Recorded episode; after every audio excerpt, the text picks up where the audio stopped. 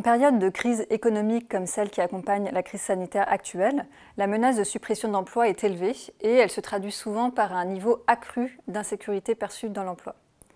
La crise renforce également les inégalités entre les femmes et les hommes, ce qui est lié, entre autres, à une plus forte présence des femmes dans le secteur de l'économie informelle, secteur durement touché par la crise. Plus généralement et en raisonnant de manière intuitive, on pourrait penser que les femmes qui sont surreprésentées parmi les emplois plus précaires, contrats à durée déterminée notamment, se sentent plus en situation d'insécurité dans l'emploi que les hommes. Et pourtant, la littérature académique aboutit à des résultats contradictoires sur euh, le lien entre genre et insécurité perçue dans l'emploi. En termes théoriques, c'est souvent la théorie de l'identité sociale qui est, qui est, mobilisée, et elle stipule que les hommes ont tendance à valoriser davantage leur travail que les femmes, et seraient donc plus sensibles à la menace de perdre leur emploi. C'est l'hypothèse de l'identité du breadwinner. Comment alors expliquer les résultats contradictoires des études empiriques qui testent le lien entre genre et insécurité perçue dans l'emploi?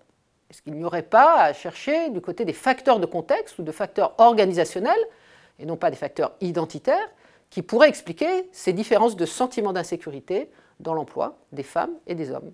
Pour euh, répondre à cette problématique, nous avons mobilisé les données de l'enquête Réponse de 2017. C'est une enquête qui est menée régulièrement par la DRS et qui présente le grand avantage de donner accès à des informations à la fois sur les individus salariés et sur les établissements dans lesquels ils travaillent. Les données sont donc imbriquées au sens où il y a plusieurs salariés répondants pour chaque établissement pour lequel euh, on a des informations. Nous avons pour notre part choisi de réaliser une modélisation multiniveau ce qui semble particulièrement adapté pour ce type de structure de données. Et grâce à plusieurs modélisations, nous montrons que si les femmes déclarent en moyenne un niveau d'insécurité perçu moins élevé que les hommes, même en contrôlant l'effet des caractéristiques individuelles, cette différence disparaît quand on contrôle également l'effet des caractéristiques organisationnelles. Cela s'explique par le fait que les femmes occupent certes des emplois plus précaires, mais qu'elle travaille aussi en général dans des organisations plus stables et plus protectrices de l'emploi. En d'autres termes, le fait que euh, en France, l'insécurité dans l'emploi perçue par les femmes soit plus faible que chez les hommes s'explique à la fois par des variables individuelles et par des variables organisationnelles, ce qui vient contredire l'hypothèse de l'identité du breadwinner et conforter au contraire l'hypothèse de la ségrégation professionnelle genrée.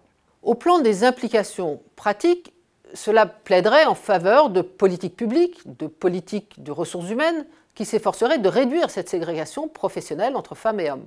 Paradoxalement, les femmes semblent travailler pour des organisations plus protectrices, mais cela ne contribue pas sur le long terme à une meilleure égalité professionnelle.